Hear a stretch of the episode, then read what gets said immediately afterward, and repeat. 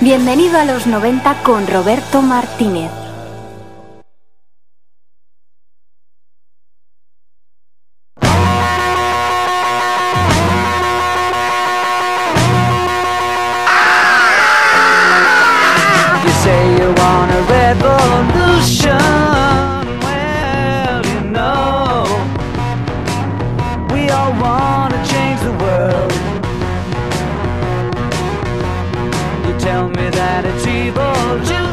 Buenísimas tardes, cuando se cumplen las 6 y 31 minutos, sintonizas el 107.3 de la FM, sintonizas bienvenido a los 90.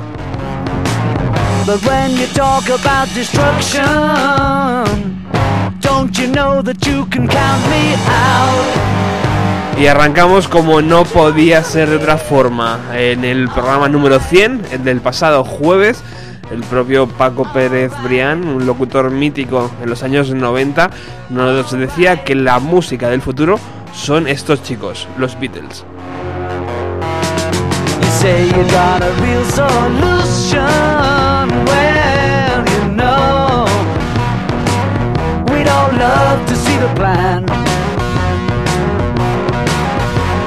You me for a contribution,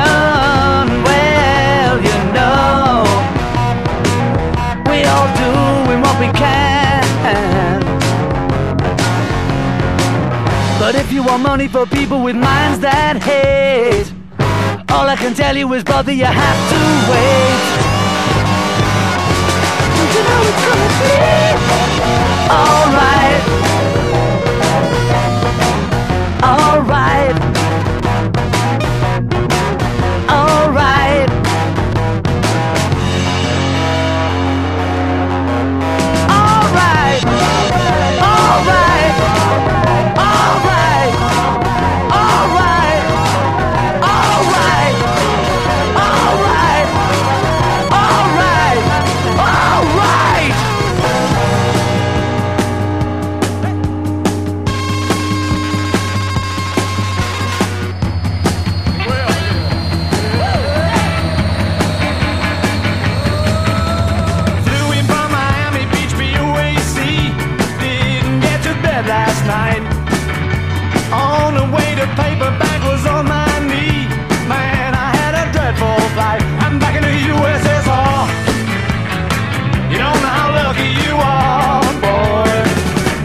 the USSR. Been away so long I hardly knew the place. Gee, it's good to be back home. Leave it till tomorrow to unpack my case. Honey, disconnect the phone. I'm back in the USSR. You don't know how lucky you are, boy. Back in the US, back in the US, back in the USSR.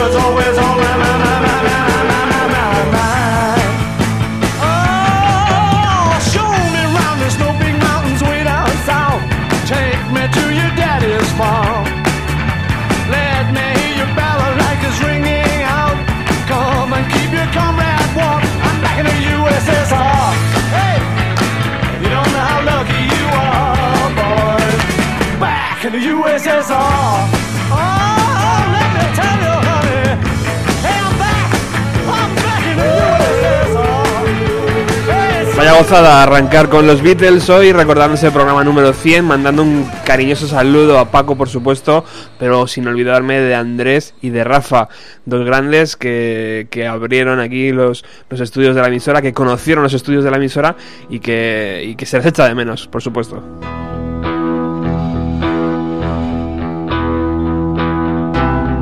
Y si no había mucha esperanza para la música, según Paco Pérez Briani, él decía que los Beatles era el grupo del futuro, yo creo que el grupo del futuro es este que está sonando aquí, 61 garaje.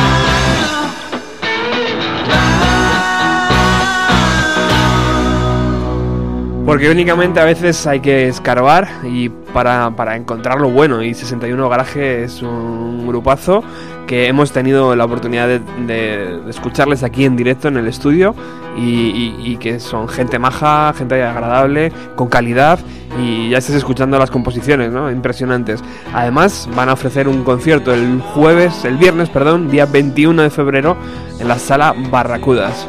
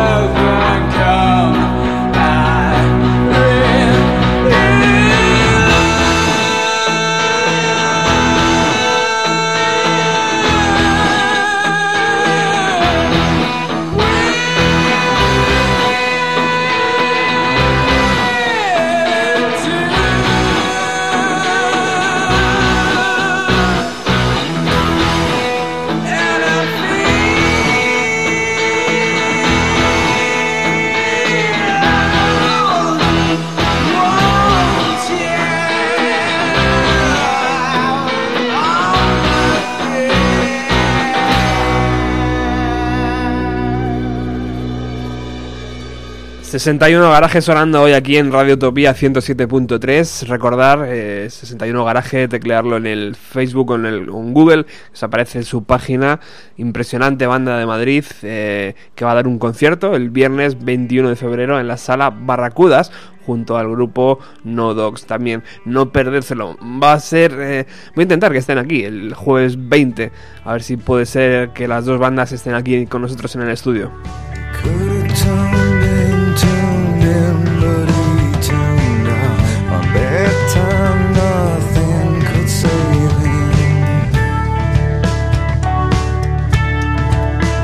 Y el día 3 de febrero de 1998 salía a la venta el quinto álbum de estudio de Pearl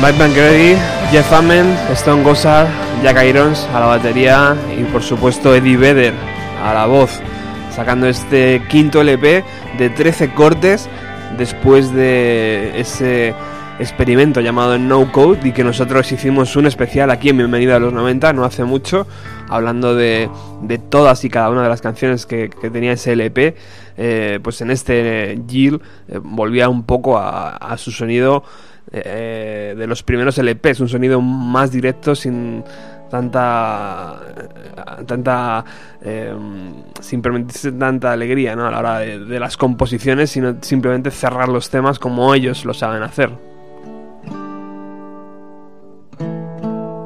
Agatha was beautiful. Y atención seguidores de Il, ya lo hablábamos el pasado programa o, en el anterior, eh, ya tenemos fecha de salida de su próximo LP, será el undécimo. Y bueno, el día 22 de abril es el día clave para escuchar este nuevo LP de, de Ills. Él ya ha soltado un adelanto llamado Agatha Chan, esto es.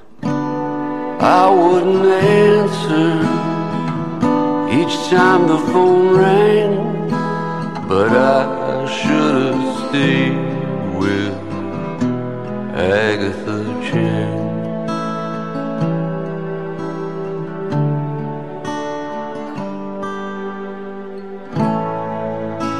Agatha, she wasn't me.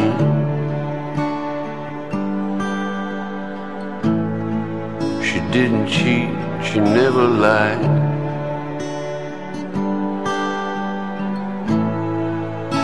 Even if she disagreed with you, it wasn't a fight. Made you feel like you're both right, but then I lost sight. I couldn't bear to break up my old gang. But I should have stayed with Agatha Chang. What was so important then? I haven't a clue. How could I have been so blind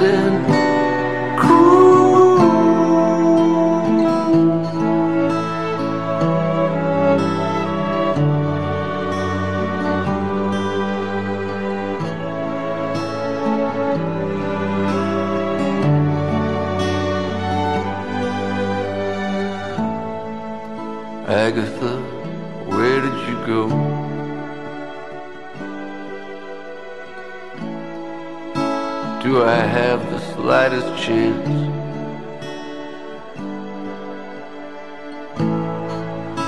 I could make up for everything that I did wrong. But I know it's just a song, and you're probably long gone forgot all about her each night that I sang, but I should have stayed with Agatha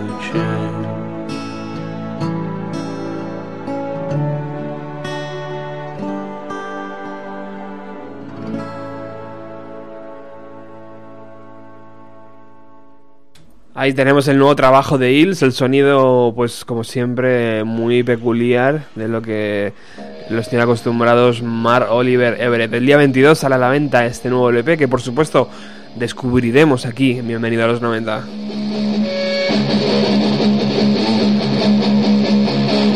Vamos con lo que va a ser el grueso del programa. Va a ser eh, un programa dedicado al sonido que desencadenó muchas críticas, desencadenó muchos ríos de tinta.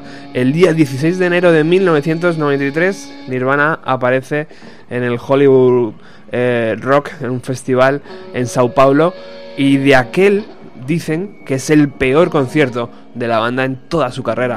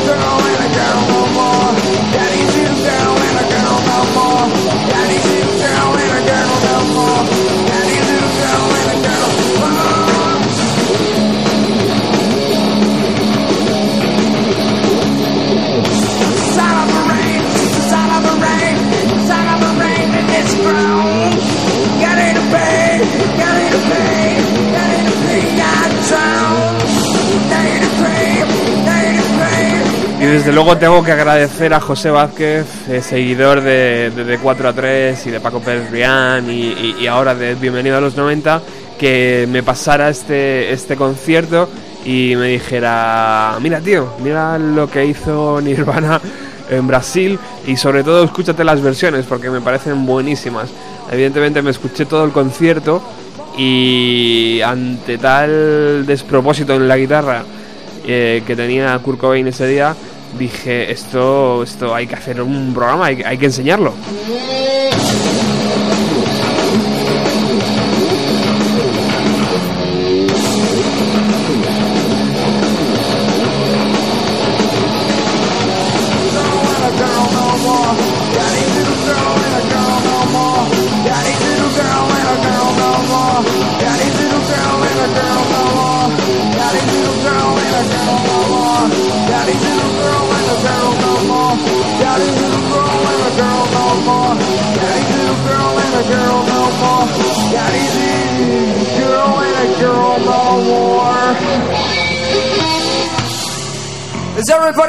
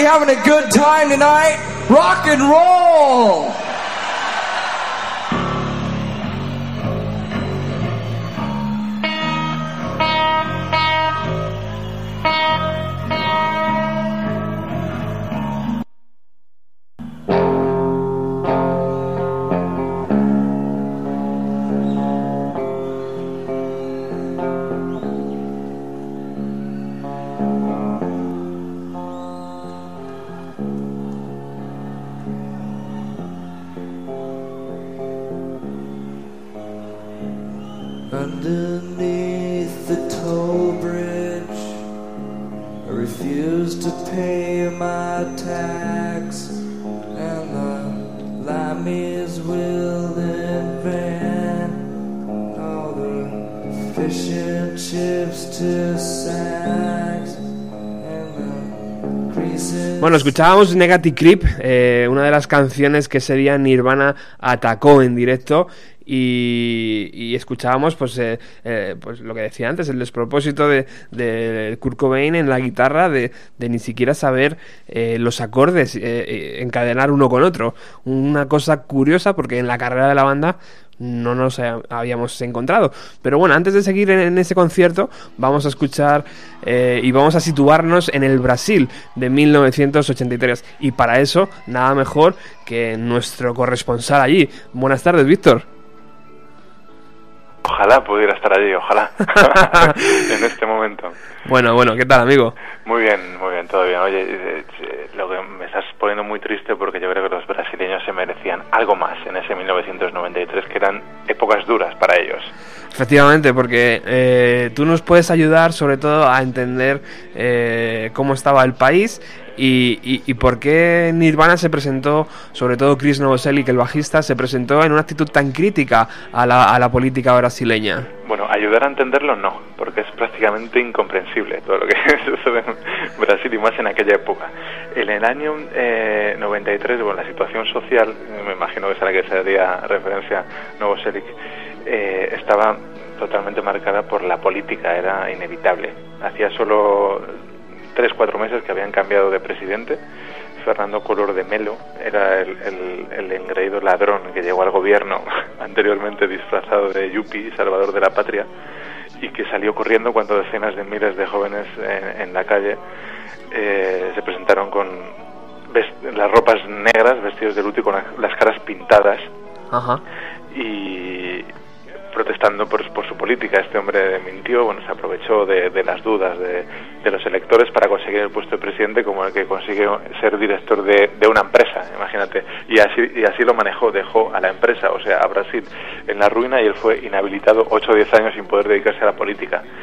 Así estaba. El hombre que le sucedió, que era su vicepresidente, está asociado para la posteridad a la mítica tasa de inflación del 2.500%. Wow. Eh, ojo, ojo al dato.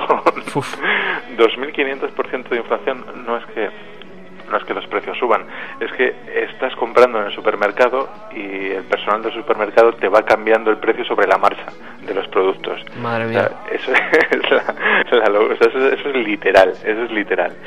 Que no es lo mismo que literario. El literario era, más concretamente poético, el fútbol que hacía la selección brasileña por aquel entonces, que ese año no pudo ganar la Copa América, fue eliminada por Argentina en los penaltis, pero que el año siguiente ganaría el Mundial, que tenía en sus filas a, a otro mítico como Maciño, que ese mismo año, en ese mismo estadio, Morumbi, ganó el campeonato brasileño con el Palmeiras, eh, acompañado entre otros por Roberto Carlos, Edmundo y César Sampaio, casi nada.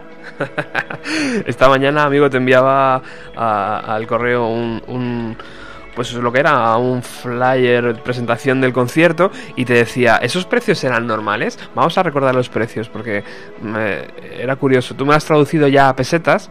Sí, bueno, estaba en cruceros. Ahora, el- el- claro, después de todo el tema de la inflación, evidentemente hubo que cambiar. O sea, estaba totalmente devaluado el, el crucero, hubo que crear el real. Ajá. Ahora están en reales. Y los precios, les puedes recordar en cruceros porque era una auténtica barbaridad. Sí, era como, a ver, espérate que lo tengo aquí a mano. Eh, era, era exagerado, es verdad. Eh, espera, ahora está, está cargando esto. Como 100.000 o algo así. una- Eh, 140.000. Eh, no, eh, perdona, en pista era eh, 200.000. Y media entrada, 100.000. Este, Sí, estoy eso- leyendo. Estoy leyendo así de brasileño es- eh, mi español y, y pone cadeira superior 200 Sí. 220.000 y, y media entrada pues 100, o 110.000. O sea, hay como cuatro tipos de entrada. Sí, estarían en pista, me imagino, en las sillas eh, de más arriba y luego la arquibancada, que es la, el graderío, la grada. Ajá. Y bueno, esos precios al cambio más o menos pueden estar entre entre mil pesetas y, y cinco mil, o sea, los mil duros. eh, Vale, entonces, vale. Mil duros era una pasta en el año no, en 1993, evidentemente, pero también los brasileños tienen la sana costumbre de intentar entrar todos pagando la mitad, que son los carnes de estudiante, etcétera, etcétera, etcétera, carne joven y al final casi todos lo consiguen. Respecto de mm, el aspecto musical también para que la gente se haga, eh, se haga un poco la idea de lo que estaba sonando ese mismo año en Brasil, pues eh, creo que tenemos tiempo para poner un par de pequeñas muestras. Sí. Estaba sobre todo Legión Urbana, que si quieres puede, puede ser la primera muestra. Ha sonado de fondo mientras estabas hablando. Estaba amigo. sonando de fondo, Sí, ahora, está Sepultura. Eh, retomando con Legión Urbana, era, bueno, era el disco Descubrimiento de Brasil, era el sexto disco de Legión Urbana, uno de los grupos más importantes del rock en los 80 y los 90 en, en Brasil. El tema era Gis, que para el cantante Renato Gusso era una de sus mejores composiciones, estaban triunfando con, con ese single. Y bueno, además solo le dio tiempo a sacar dos discos más a, a Renato Gusso. Murió víctima del virus del SIDA en 1996 Ajá. y es terrible porque Brasil en muy poquitos años perdió a dos de los grandes poetas del, del rock brasileño por el virus del SIDA. Uno fue Renato Gusso, que tenía solo 36 años, pero ese con 32 años, tres años antes de este concierto de Nirvana, murió Casusa, que es otro de los, de los míticos. Además, lo llevaron eh, los dos de forma totalmente diferente. Cuando, cuando Casusa lo hizo oficial 6, 7 años antes y estuvo luchando y estuvo degradándose en público hasta el hecho de, de ser portada de una de las principales revistas brasileñas con este titular, una víctima de SIDA agoniza en plaza pública. Ese Wow. fue el- el- uno de los últimos titulares de Casusa, que Renato Gusso lo mantuvo en secreto. Cantante de Legión Urbana, lo cual fue una sorpresa para todos la, la muerte y se quedaron sin los dos grandes en, en muy poquito tiempo. Y Sepultura, que, que también probó el tema de los de los Unplugged en MTV, no sé si te suena de algo, también Hombre. hay bastantes similitudes, pues con esta canción también que está sonando el Cayowas eh, abrió una nueva senda en su en sus ritmos. eh, lo típico, les acusaron de que se estaban vendiendo, estaban metiendo eh, elementos étnicos y bueno, los, her- los hermanos Cavalera, con Max Cavalera al, al frente, pues aquí también estoy haciendo un poco de trampa porque realmente se puede eh, se puede igualar un poquito los fans seguro que comparten muchos fans con Nirvana pero si les preguntas a los Sepultura te van a decir y siempre lo dicen que en Brasil no hay escena metalera para nada es decir que la gente que estaba allí viendo ese concierto y esos eh, ese concierto de Nirvana y de los otros grupos del festival eran auténticos héroes y seguramente los únicos fans de ese tipo de música en San Paulo Wow. no hay escena Pues eh, impresionante, Víctor David López de eh, edicionesambulantes.com. Muchísimas gracias por, por ponernos a- a- por traernos 1993 a, a este 2013, a San Sebastián de los Reyes. los brasileños se merecían más muchísimas gracias Un, un fuerte abrazo. hasta luego refuse to pay my tax, and the Limeys will. then- Volvemos al sonido de aquella tarde-noche eh, en el festival. Como bien decía Víctor, había más bandas. Eh, estaba Alice in Chains, estaba Red Hot Chili Peppers, estaba L7 y, y estaba Simply Red. stands. I wish I could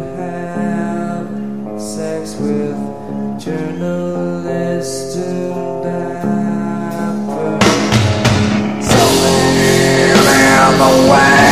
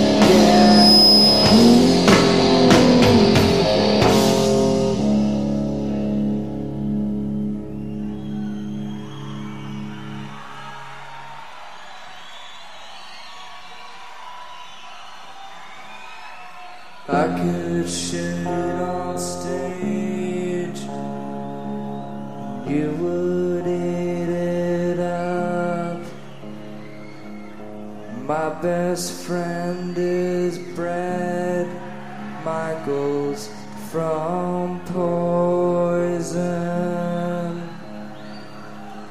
He wrote a rock epic called The Crown of Thorns. I would like to compare Guns N' Roses to Led Zeppelin.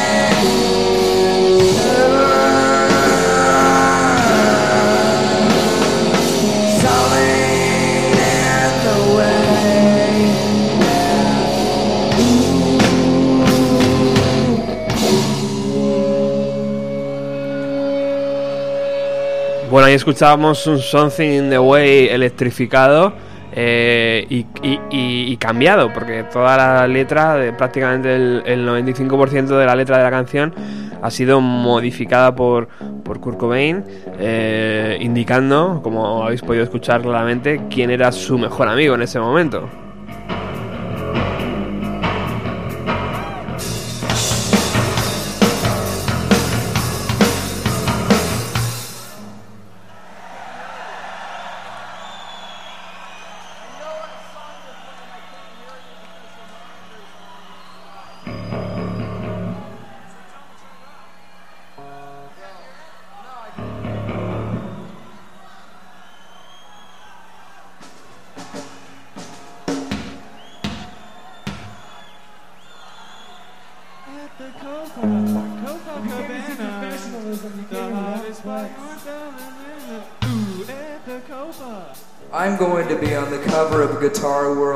Magazine next month.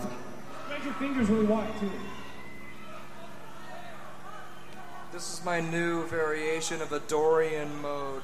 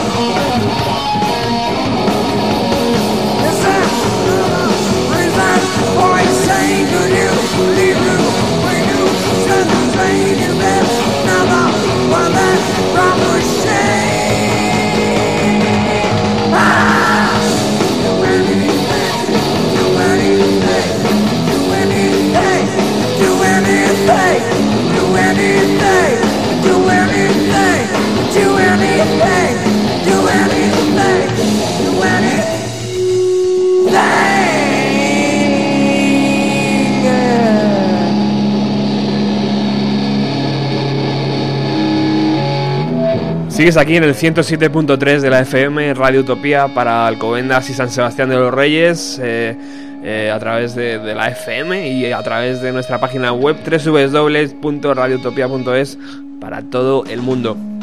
Estamos hoy escuchando el concierto que Nirvana ofreció en Sao Paulo en 1993, enero de 1993, y la cantidad de, de despropósitos que llevaron a, poner el adjetivo de peor concierto de la banda en toda su historia.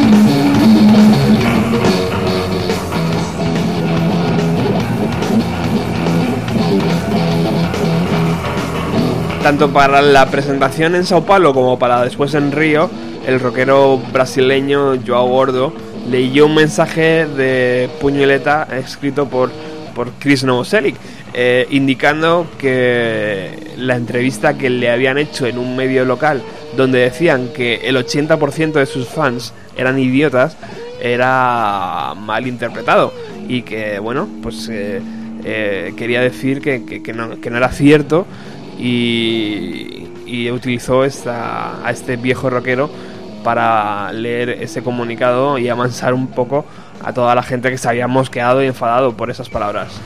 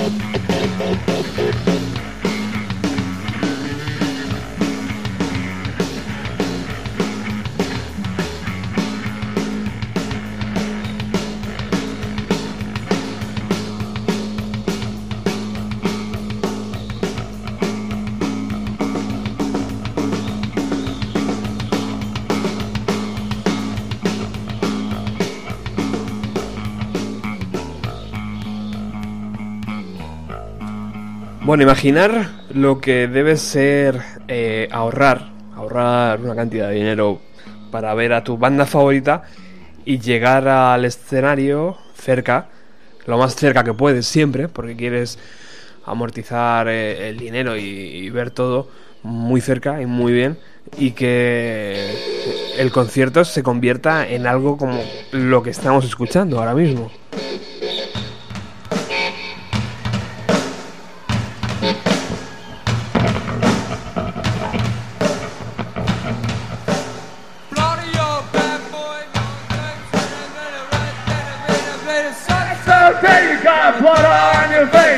Big disgrace, somebody better put you back into your place. We will,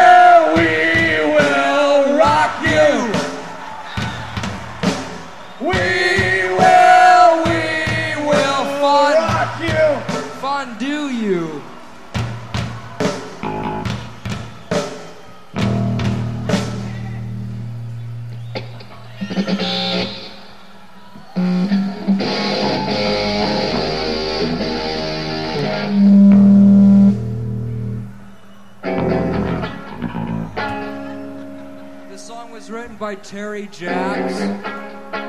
Craig, turn up Kurt's vocal mic. Llegó un momento en el que el propio Chris Novoselic decidió abandonar el, eh, el escenario, tiró su bajo y se marchó.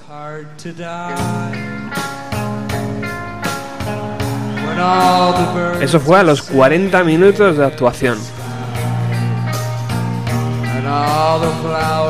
Pero como por supuesto tenían firmados 90 minutos, tuvo que volver y que seguir tocando.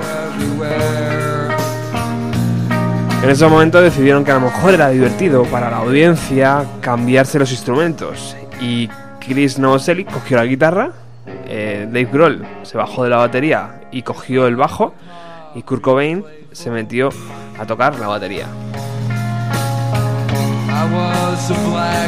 Y como al parecer ese día las canciones de Nirvana no eran el fuerte de la banda, decidieron hacer versiones. Por ejemplo, esta, Season in the Sun. Una canción que Kurt escuchaba cuando era pequeño.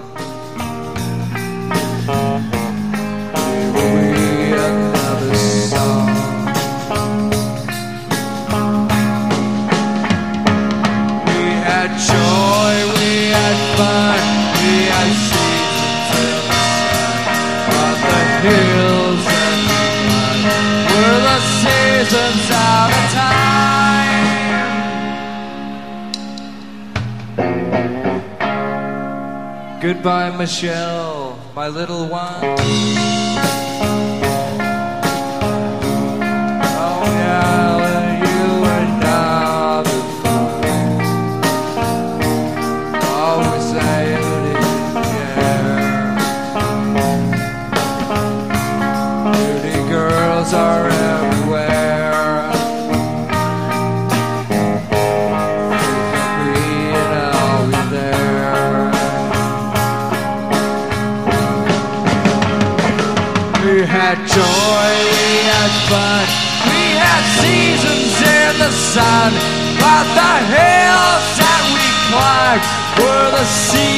Out of time.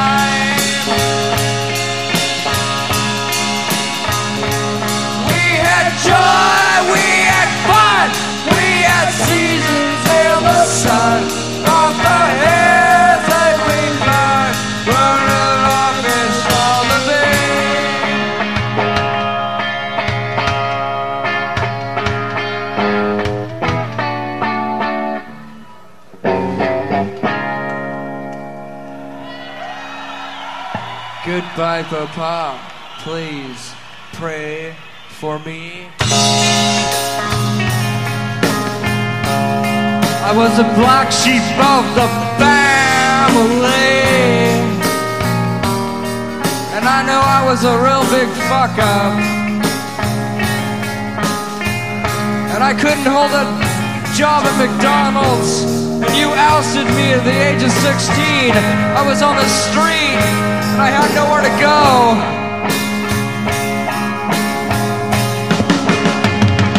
We had joy, we had fun, we had seasons in the sun. But the years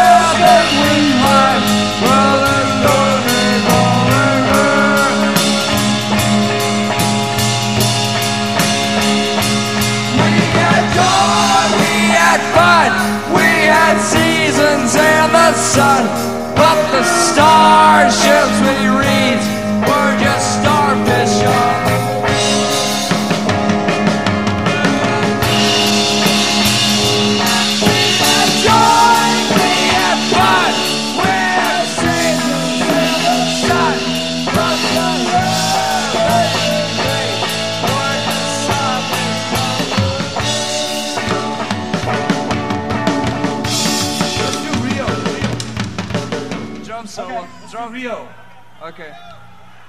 Come on, let me do a drum solo, okay?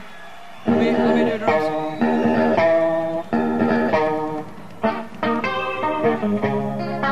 We're. We're gonna do Rio. We're not in Rio. Ahí estábamos escuchando a Nirvana y esta canción Seasons in the Sun, eh, una de las canciones que según eh, el propio Cobain dice que le hacían llorar cuando era pequeño. Yo la he querido buscar y la he querido recuperar, así suena. Together we've climbed hills and trees. Learned of love and ABC, skinned our hearts and skinned our knees. Goodbye, my friend, it's hard to die. When all the birds are singing in the sky. Now that the spring is in the air. Pretty girls are everywhere.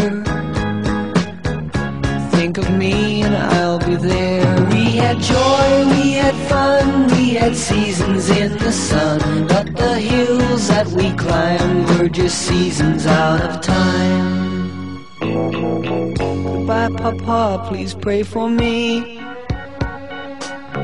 I was the black sheep of the family.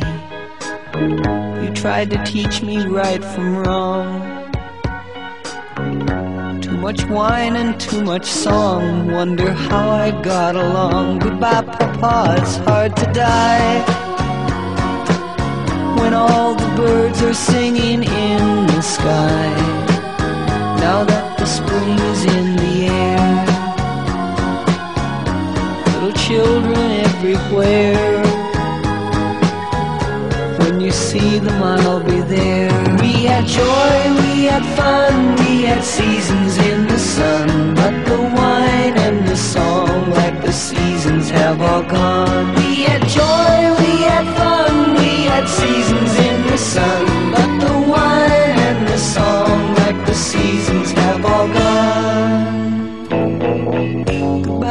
Bueno, recuerdo el número de teléfono por si alguno estáis interesados en llamar, 910090-175, nos podéis dar eh, vuestra opinión, si, si, qué haríais, ¿no? ¿Qué hubierais hecho si Nirvana ofrece este concierto en vuestra ciudad? 910090-175. ground. Goodbye, Michelle, it's hard to die.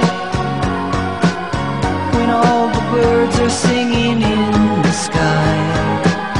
Now that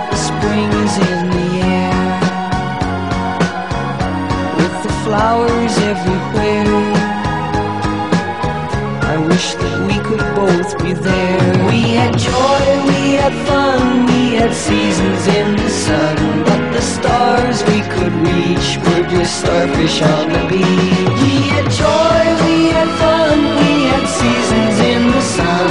But the stars we could reach were just starfish on the beach. We had joy, we had fun, we had seasons in the sun. But the wine and the song, like the seasons, have all gone. All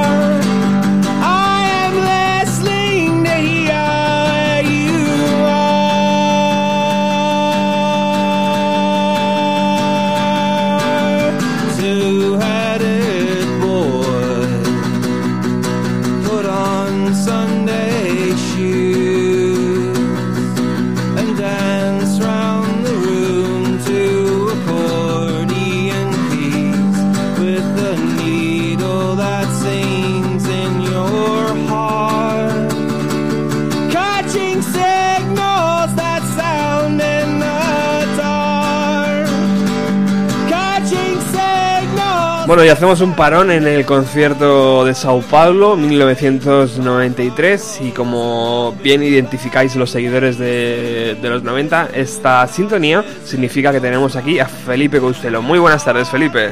Muy buenas tardes, Roberto. Bueno, encantado de tenerte aquí un jueves más. El jueves pasado no, no pudo ser, se, se nos fue el tiempo, y, y- pero bueno, ya te recuperamos de nuevo con una de las bandas eh, esenciales para entender eh, la otra cara de los 90. Uf, y tanto, y tanto. Es, es una banda muy especial, tan especial que en realidad no es una banda. Eh, porque básicamente aquí todo, casi todo lo hace un tío.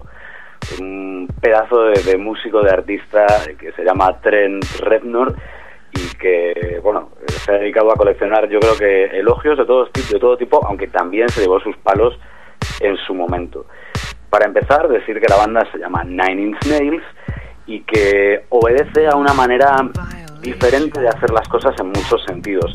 Nine Inch Nails son el máximo eh, exponente noventero de lo que, lo que se dio a, a conocer como el industrial, como la música industrial. Eh, y lo hizo además con una serie de precedentes muy claros.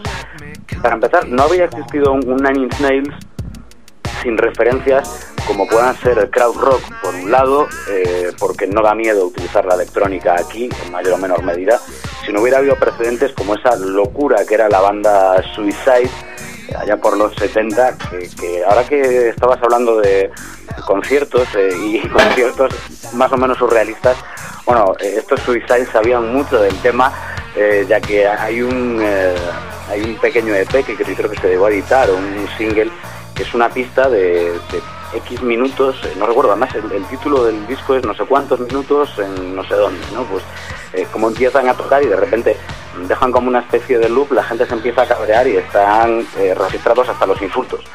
Eh, porque aquello, sí, sí, una cosa bastante, bastante curiosa. Pero bueno, es una manera de, de hacer las cosas en la música, esto industrial, como os decía, mm, con, un, con un concepto muy maquinal de la música, entendiéndolo en el buen sentido.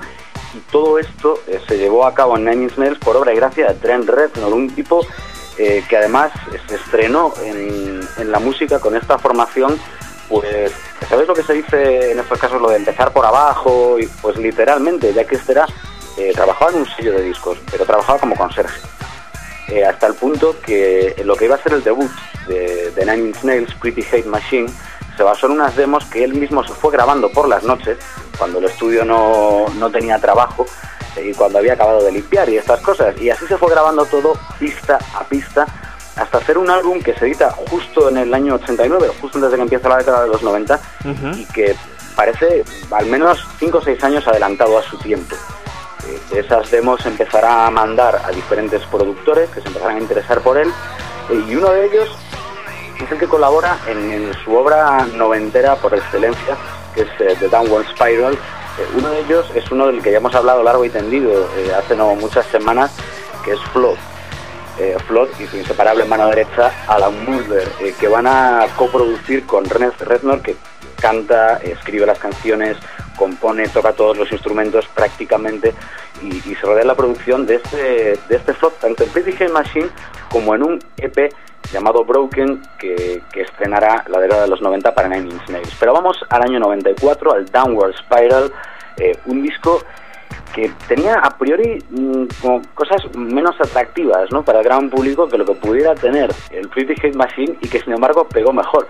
También porque la gente eh, ya había asimilado un poco de qué iba la historia eh, del industrial. Otra banda, por cierto, precedente de todo esto es Ministry, no se nos olvide decirlo, es un precedente importante. Eh, pues eh, tenía, ¿cómo decirlo? Las letras eran mucho más oscuras, el sentimiento de tormento bestial que recorre todo Downward Spiral era diferente a lo que era Hate Machine, que al fin y al cabo tenía incluso un rollo incluso más bailable, había una cuota de mercado, por así decirlo, eh, dentro de, de la música, no voy a decir dance, por supuesto, pero sí en superficies bailables.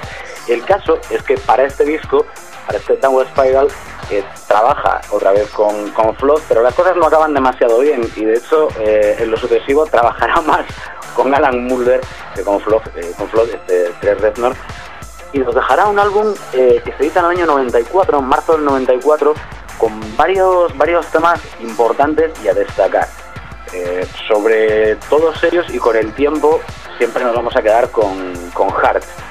Eh, ¿verdad? Un Heart que luego versionó de una manera desnuda, impecable, descarnada eh, Johnny Cash, pero que aquí eh, pues ofrecía un poco el- el- la personalidad abierta por completo de este Trent Reznor que redondeaba el disco con temas como Burn, que metió en la banda sonora de Asesinos Natos, es una peli hasta cierto punto de culto de los 90. Total. Un sí, sí, es que además es un disparate lisérgico de Oliver Stone basado, y bueno, digo basado, de, respetando mucho las distancias, en un guion de Quentin Tarantino, que al parecer Oliver Stone pues le dio un repaso tremendo a aquel guion y, hizo más o menos lo que le dio la gana. Pero el caso es que para contar esta pesadilla eh, extraña, por ejemplo, eh, pues era bueno meter eh, un, tema de Nine Inch Nails. Dentro del mismo álbum, para mí hay un, cover impresionante, que es el Dead Souls de Joy Division, que van a meter en la banda sonora del Cuervo, que yo creo que es un tema que Reznor, yo creo que se dio pensar lo, lo mismo que, que sucedió con Johnny Cash con el Heart de, de Nine Inch Nails, pues sucedía con aquel Dead Souls de Division en manos de, de Trey Reznor, en una, una auténtica odisea de tortura personal eh, que, bueno, solo un tipo como Ian Curtis o Trey Reznor podía trasladar a un escenario. El caso es que el disco para mí no tiene desperdicio, es uno de esos discos que allá por los 90, incluso muchos de, de los amiguetes que tenía así de que le gusta el, el rock pesado, eh, canciones o, o músicas algo diferentes, tardaron en digerir también. Pero aún así vendió bastante y sobre todo cimentó su leyenda en lo que vino justo después. Y es que después de salir el disco, en el año 94, en ese verano, aparece el mítico Festival de Woodstock 94, en el que eh, pues Nine Inch Nails realizan un concierto que ya pasa la historia, a pesar de que en su momento, según Trey Reznor, él decía que no le había gustado nada, pero yo le sugiero a todos nuestros oyentes que si no lo han eh, visto, lo, lo busquen, eh, lo busquen y se lo vean, porque es esos momentos en los que en el Festival de Bustos 94 se había puesto a llover un montón, Ajá. empiezan la- las guerras de barro y ver a Trey Reznor totalmente cubierto de barro, sale así al escenario y empieza a hacer todo este rollo teatral que hace él. Curioso para una música que en teoría es más maquinal, pero esto lo traslada al escenario de una manera muy efectiva eh, toda la teatralidad eh, que puede y bueno, eh, provoca en el público una auténtica explosión y, y todos se quedan alucinados con lo que este tío está haciendo en el escenario. Un artista que desde entonces y hasta ahora ha estado en mil fregados y además con muchísimo éxito. Todo el mundo sabe que tiene un Oscar por la banda sonora de la red social, junto a su amigo Atticus Ross, con el que he participado también en un proyecto para mí muy interesante que se llama How to Destroy Angels, que, que sacaron, editaron un par de EPs bastante curiosotes y que de verdad que al, al que vaya con calma porque Nine Inch Nails, eh, dependiendo del disco, es más eh, accesible en uno en otro, pero este a lo mejor te pilla un poco de aquella manera. Por terminar y no hacer de esto un coñazo así demasiado largo, os diré que hace menos de un año salió al mercado Hesitation Marks, el eh, último disco, creo que es ya el octavo, bueno, noveno contando ese Broken, ese EP largo que era Broken, de, pues el, el noveno en ese caso de la trayectoria de Nine Nails, que se van a pasar este verano, entre otros por la Primavera Sound en Hombre. Barcelona, y hay ganas. Roberto, Yo tengo unas ganas de estar en un concierto Inch Nails, sin barro si puede ser, pero Oye, Felipe, curioso pues, el, eh, el- el- el apellido Rednor, porque yo lo tengo muy vinculado a otros dos apellidos, al de Corgan y al de Manson. Ahí hay un triángulo oscuro eh, que, que- que incluso yo creo que han trabajado, ¿no? Los tres. Es, es, es muy curioso, fíjate, la, la historia de, de Marilyn Manson, de Charles Manson y de Trey Reznor eh, es, es una historia cuando menos extraña. Resulta que, bueno, todos sabemos eh, la matanza que perpetró eh,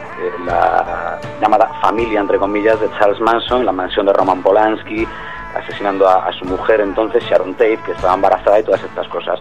El caso es que esta mansión la compró Trey Reznor y gran parte de su material noventero lo grabó en un estudio que tenía en esa mansión, que se construyó en esa mansión. Eh, de hecho, Trey Reznor fue el primer padrino musical, además de Marilyn Manson, cuyo apellido artístico eh, hacía un guiño a uno de los eh, asesinos más importantes de la historia de América, y eh, también participó en grabación de parte del material de esa banda en esa misma mansión. Eh, Billy Corgan, pues estuvo, fue- fueron además y han sido en, en diferentes eh, momentos muy amiguetes e incluso, bueno, se pasaron productor porque Flood, justo después de, de acabar casi a palos en este Downward Spiral, eh, acto seguido se iría a trabajar con Corgan y los Smashing Pumpkins en Melancholy, como hablamos hace pocas semanas. Sí, señor. Pero vamos, que eh, no es como, eh, ¿sabes?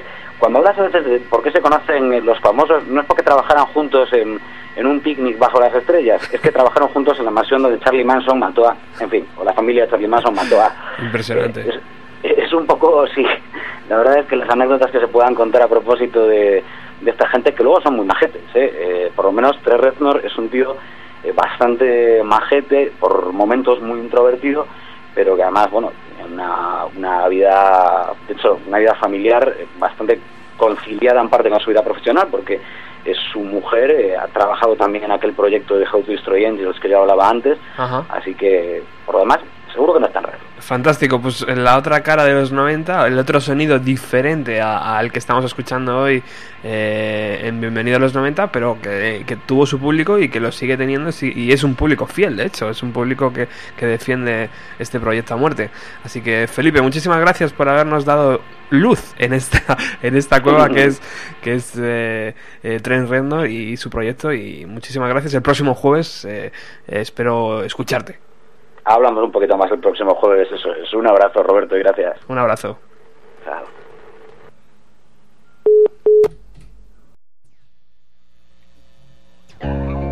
Are we rolling?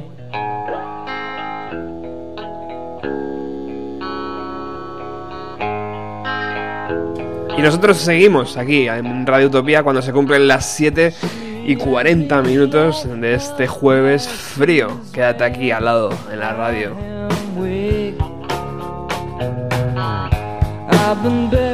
Hoy empezábamos con los Beatles, con Garage 61, con Pearl Jam.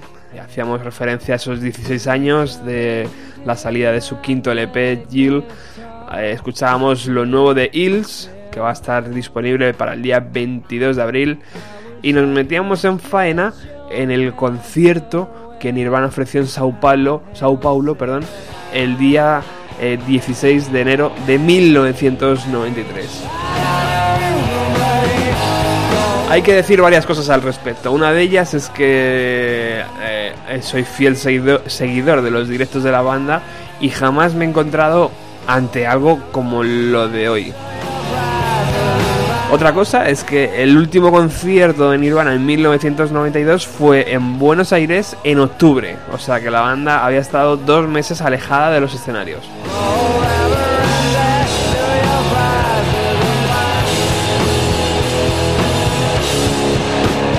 Una de las condiciones que Nirvana puso para ir a Brasil era que le eh, acondicionaran un estudio de grabación eh, donde podemos escuchar estas demos, demos de lo que iba a ser su nuevo LP.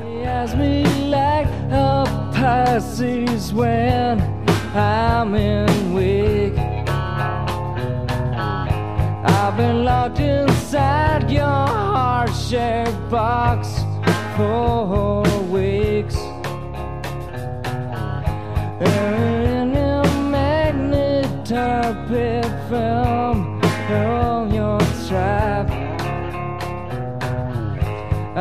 wish I could catch your cancer when I am blind.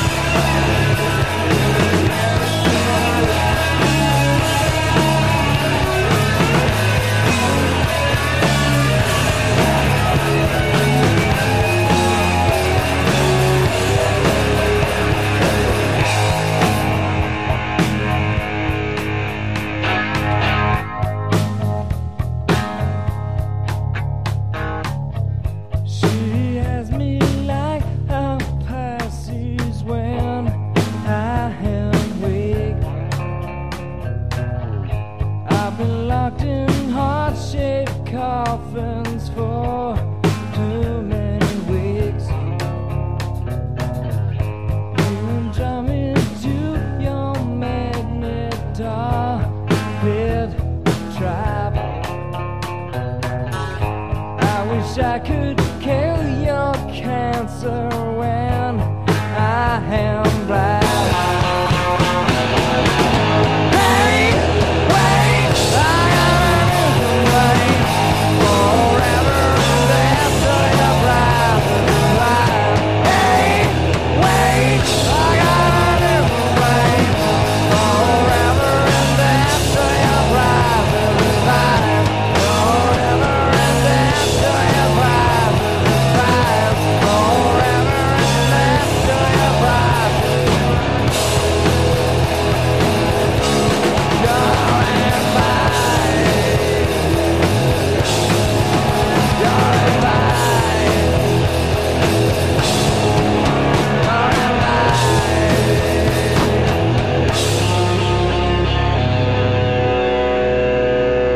Pues ahí escuchábamos Hersey Box nueve meses antes de ser editado en el Inútero de Nirvana en las sesiones de, conocidas como las, las Rio Sessions, porque fueron grabadas en Río de Janeiro, en el estudio eh, que Nirvana solicitó. Pero volvemos a Sao Paulo.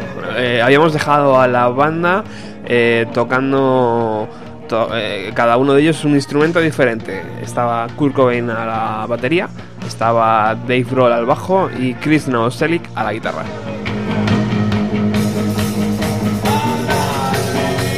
Y así atacaron varias versiones para que la audiencia se tirara más de, más de los pelos. Esta es Kids in America.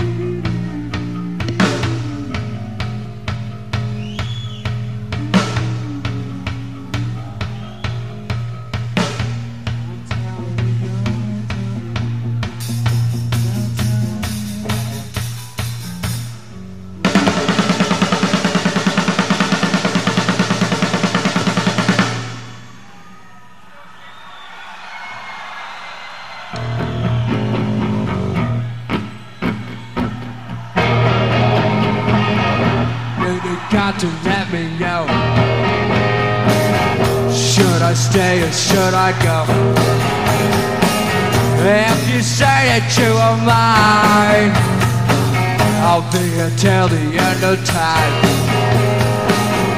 You got to let me know. Should I stay or should I go? Tease, tease, tease. You're happy when I'm on my knees. One day it's fine and next it's flat. So if you want me on your back, I stay or should I go? Should I stay or should I go? Should I stay or should I go Should I stay or should I go now? Go and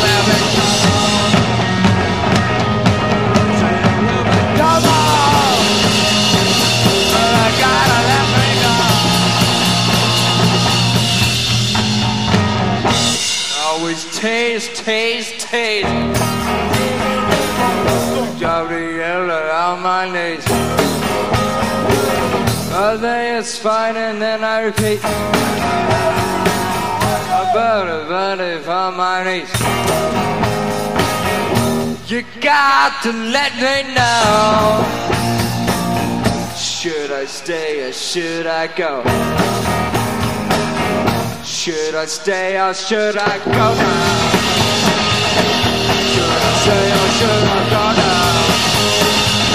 Should I go and we'll make trouble?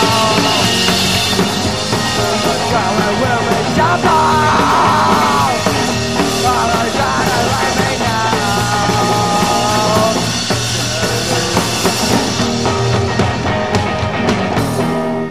Solo. Solo.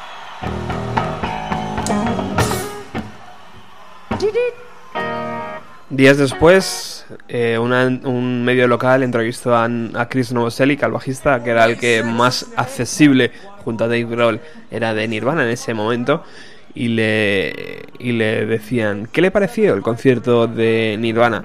Y Chris respondía, bueno, hacemos conciertos buenos y conciertos malos. Este fue un concierto de desconstrucción de, de la imagen del grupo. Eh, encontramos el ritmo del concierto demasiado lento. Le seguían preguntando por qué pararon varias canciones después de los acordes iniciales. Y Chris decía, bueno, son cosas que pasan, no siempre, pero pasan. Encuentro eso, eh, en- en- encuentro eso que está, que está mal, eh, porque puede parecer muy poco profesional.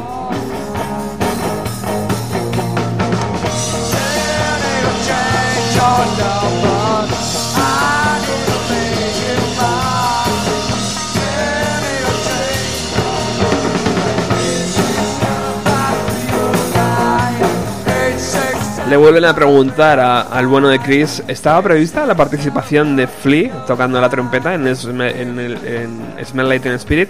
Y, y Chris responde, sí, nos encontramos antes del concierto y ensayamos, pero eh, encuentro que la participación de él fue un elemento sorpresa para el público. Y la última de las preguntas le dicen, cuando Kurt comenzaba a tocar la guitarra, la banda parecía un poco eh, desincronizada en, el escenario. Y Chris responde, sí, no fue un buen concierto. Y eh, en notas del periodista dice que se le veía un poco desanimado y que dijo que el concierto de Río de Janeiro unos días después debía ser muy diferente al ofrecido esa, noche.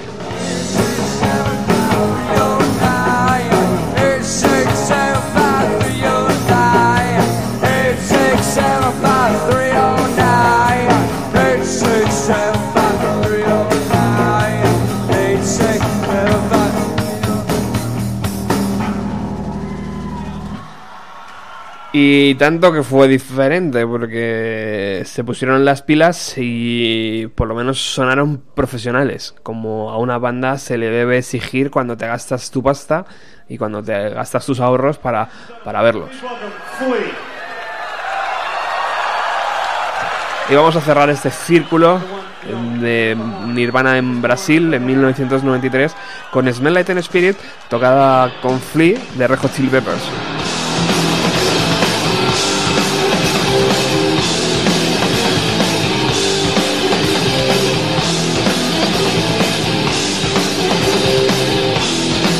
En la edición del concierto celebrada el día 23 de enero en, Río de Janeiro, donde ya la banda estaba eh, mucho más sincronizada.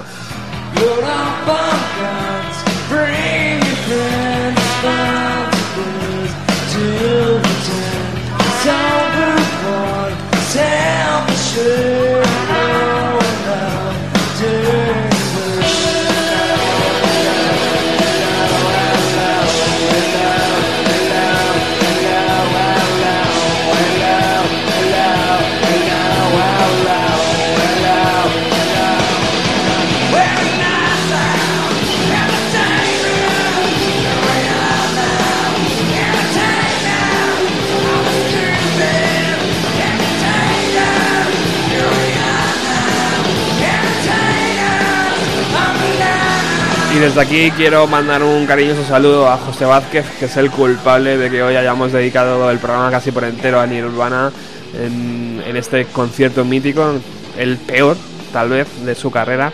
Y bueno, pues, pues, muchísimas gracias por haberme pasado el material y, espero eh, conocerte pronto, como hice la semana pasada con, con Rafa y con Andrés.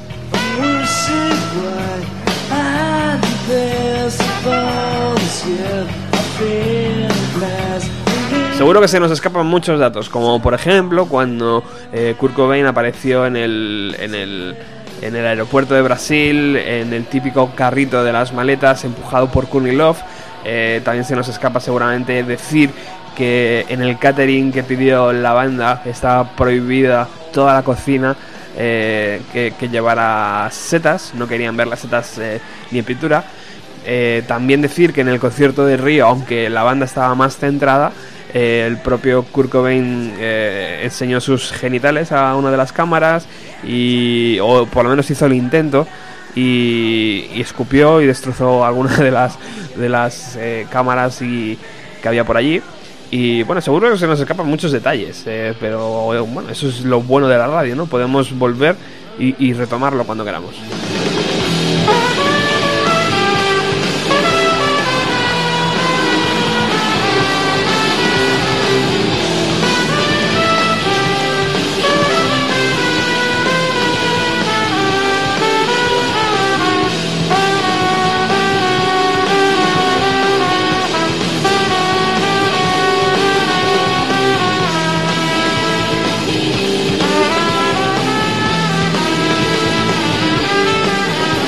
Ha sido un verdadero placer. www.bienvenido a los 90.blogspot.com para toda la información relacionada con el programa. Volvemos el próximo jueves con más música eh, y, con, muchísimas cosas más. Sintonía, per- permanecer aquí en sintonía porque está Alex y su ruta 130.